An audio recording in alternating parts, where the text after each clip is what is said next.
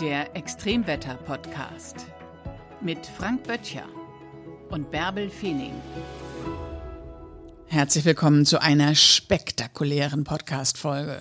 Ja, es wird frostig kalt und äh, Frost zusammen mit Wasser kann unglaubliche Phänomene hervorbringen, bei denen man durchaus Parkprobleme mit seinem Auto bekommen kann.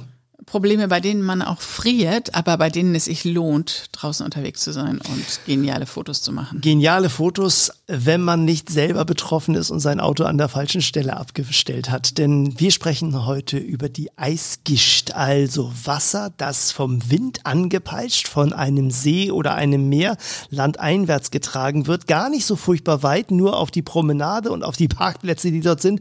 Und dort bei extrem niedrigen Temperaturen schlagartig gefriert friert. Und das kann nicht nur tolle Phänomene vor sich bringen, weil es einfach schön aussieht, sondern ziemlich lästig sein, wie einige Autofahrer feststellen mussten.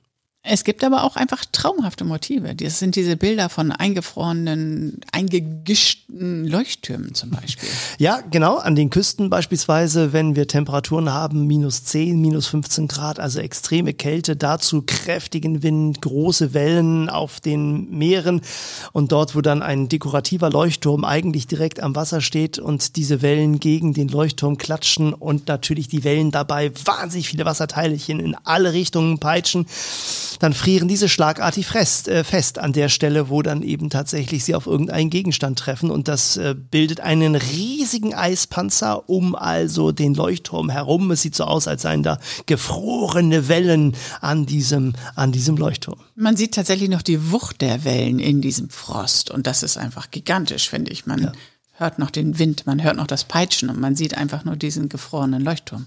Ja, es ist wie so eine Momentaufnahme und wenn man so eine Eisgisch beispielsweise auf einer, auf einer Landungsbrücke hat oder auf einer Brücke, Seebrücke und man hat dort ein Geländer und natürlich auch dieses Geländer von den Seiten immer wieder angepeitscht wird, dann bildet das wirklich Eisvorhänge. Also so, als würden da riesige Mengen an unendlich vielen Eiszapfen dicht an dicht gedrängelt, wie an einer Gardine hängen.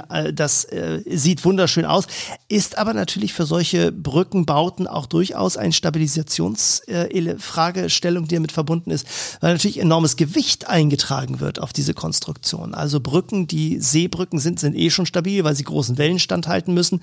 Wenn dann aber obendrauf nicht nur der Wellengang kommt, sondern dann eben auch noch so ein Gewicht mit diesen Mengen Eis eingetragen wird, das muss man einfach statisch natürlich alles mit berücksichtigen. Also es sieht dekorativ aus, erfordert aber eben auch konstruktive Vordenken. Naja, Eislast oder Schneelast muss muss aber, glaube ich, bei Architekten mit berechnet werden. Das machen die. Bin ich ja hier eher der Vertreter der dekorativen Eisgischt und du hast immer noch die Sorge um dein eingefrorenes Auto, Frank. Was ist passiert? Ja, es war der 4. Februar 2012. Äh, wir befinden uns in Genf, am Genfer See, und auch da ist dieses Phänomen aufgetreten. Der Genfer See ist ja gar nicht, also schon groß, aber der ist jetzt auch nicht so riesengroß. Aber es hat an diesem Tag äh, wahnsinnig kalte Luftmassen gegeben, minus 20 Grad, also noch äh, relativ äh, im tiefen Winter. Und dann war das Eis allerdings auf dem Genfer See nicht geschlossen, sondern es war eine offene Wasserfläche.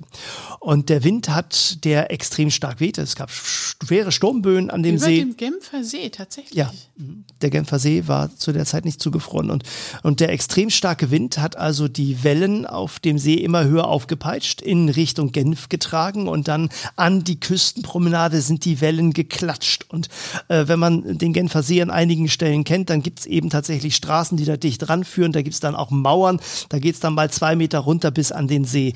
Und an solchen Stellen klatscht dann die Welle also direkt an die Mauer, spritzt nach oben. Und genau dahinter waren Parkplätze und einige Fahrzeuge waren da eben abgestellt und äh, die Menschen, die da also abends ihr Auto abgestellt haben, weil sie Freunde abends zum Essen besuchen wollten oder sowas, die sind dann eben doch des Nachts überrascht worden, weil einfach da ein riesiger Eispanzer drumrum war. Keine Chance, also wirklich überhaupt keine Chance, das Auto irgendwie wieder zu öffnen, geschweige denn natürlich irgendwie zu bewegen, die Türen aufzubekommen. Also wirklich vier, fünf Zentimeter dickes Eis innerhalb von, von wenigen Stunden äh, und äh, das sieht wirklich faszinierend aus. Es sieht aus, als hätte man in der Küche also mit, mit äh, zu viel ähm, Puderzucker, Zuckerguss, ja. Zuckerguss gearbeitet und alles zugekleistert. Also äh, wird nachher danach eben auch, es ist äh, wirklich steinhart, äh, dieser Eispanzer. Bei den minus 20 Grad, da kommt man einfach nicht ran. Äh, Was macht also, man denn dann? Dann holt man ein Verlängerungskabel und einen Föhn? Ja, das macht dann punktuell, also vielleicht das Schloss frei nach zwei Stunden. Dann hat man einen lahmen Arm und Zugang zum Schloss. Mehr kann man dann ja auch nicht machen, man kriegt ja die Tür nicht auf. Also das beste Rezept ist tatsächlich warten. Also man könnte vielleicht überlegen, ob man eine große Plane über das Auto macht und da drin dann irgendwie erwärmt und versucht es abzutauen. Aber der Aufwand ist natürlich gigantisch. Es gab ein, ein, ein, ein solches Phänomen eben tatsächlich auch mal in den, äh, in den USA 2016 am Eriesee. Da gibt es ein eine Stadt, die heißt Hamburg. Und da gibt es direkt am See einen, ein Schnellrestaurant, das Hook. Und ein Gast ist eben tatsächlich dort in dieses Restaurant hineingegangen, wollte sich schnell bedienen lassen, war aber nicht schnell genug. Vielleicht war auch die Bedienung nicht schnell genug. Das wurde nicht überliefert. Jedenfalls, als er aus dem Restaurant rauskam, hatte diese Eisgischt eingesetzt und hatte sein Auto eingefroren. Er hat dann noch versucht, daran zu kommen. Das klappte nicht. Die Eisgischt wehte ja weiter. Es war minus 15 Grad, extrem kalt. Da magst du ja auch in so einer Gischt nicht rumlaufen. Ich meine, du hast das ganze Material, das, das alles nachher auch auf deine Jacke und so. Und er hat das Auto nicht aufbekommen. Dann wollte er Hilfe holen. Als er wiederkam, war der Eispanzer nochmal drei Zentimeter dick. Nein. Drei Tage stand das Auto dann da. Also ich meine, da musst du den, ja, da musst du den Burger, hast du auch sofort energiemäßig abgearbeitet, weil du dann nur zu Fuß nach Hause musst. musst. im Fastfood-Restaurant war. Das ist unfassbar. Man ja, sollte nur noch McDrive nutzen. ja, ja, genau. Und kein Restaurant in so einer, bei so einer Wetterlage direkt an der Küste. So, und weil du eben gefragt hast, wie haben die, wie macht man das dann? Also Wärme oder Föhn oder so.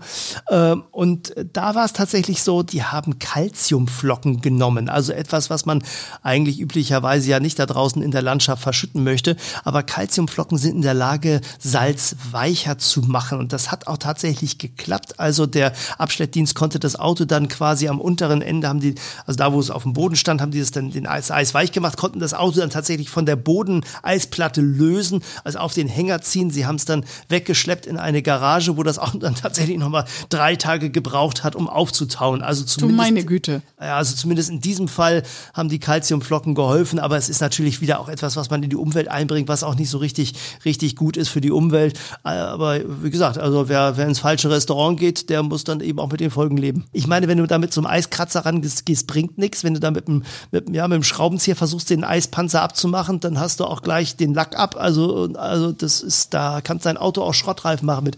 Also insofern, ja, also das ist, das ist also so ein klassisches äh, Geduldstraining-Wetter, nicht? Also da ja, übt man sich dann in Geduld. Die Frage ist, es hängt natürlich ab, wo das jetzt steht, ob Genfersee oder Eriesee, da ist es nicht so gefährlich. Aber ja, ja. wenn es am Meer ist und Salzwasser ja, ist, wenn dein Auto da so eine Salzkruste hat, dann kannst du das Auto vergessen. Dann kannst du es vergessen. Und es wäre noch schlimmer gewesen, wenn du deinen Hund da drin vergessen hättest. Dann wärst du an den auch nicht rangekommen. Also äh, es zeigt sich also auch bei solchen Wetterlagen im Winter, alle, die im Auto sitzen, gehen ins Schnellrestaurant mit dann geht man schon mal wieder eine Gefahr mehr. Für die nächsten drei Tage. Nun ist ja mit der Eisgischt wirklich nicht nur zu spaßen. Ich habe gerade schon das Meer angesprochen. Ja. Es gibt auch Schiffe, die in der Arktis, in der Antarktis unterwegs sind, die im nördlichen ja, Nordatlantik unterwegs sind, die in tiefere, kältere Regionen kommen und bei denen die Gischt am Schiffsbug gefriert. Und das kann tatsächlich für das Schiff und für die Besatzung gleich mit natürlich richtig gefährlich werden. Denn natürlich ist es so, dass die Wellen, die dann diese Gischt produzieren, minus 20 Grad, eiskaltes Wetter, äh, auch Gewicht auf das Schiff bringen. Genauso wie auf der auf der Seebrücke sammelt sich das Eis, wächst das Eis wie ein Eispanzer an allen Gegenständen, die das Schiff so zu bieten hat, an allen Seilen, allen Tauen, allen Ankerketten, allen Aufbauten, allen technischen Geräten, überall bildet sich ein Eispanzer drumherum.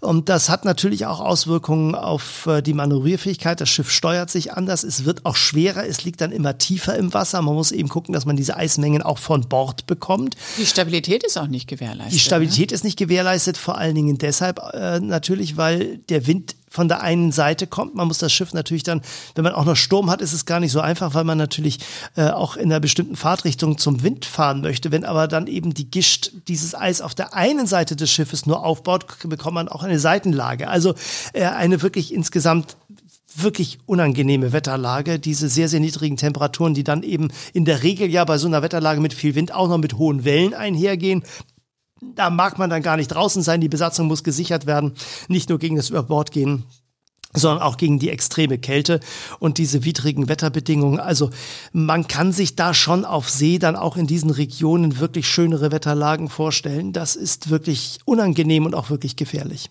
Ja, wobei, wenn man im, im Nordpolarmeer unterwegs ist, äh, gehört es ja dazu. Da sehnt man sich ja nicht nach Wärme. Es, gibt auch Menschen, die fahren ist. extra dafür hin, um dann auch mal sowas mitzuerleben. Also das, das macht natürlich jeder, wie er das dann gerne oder sie das dann gerne möchte.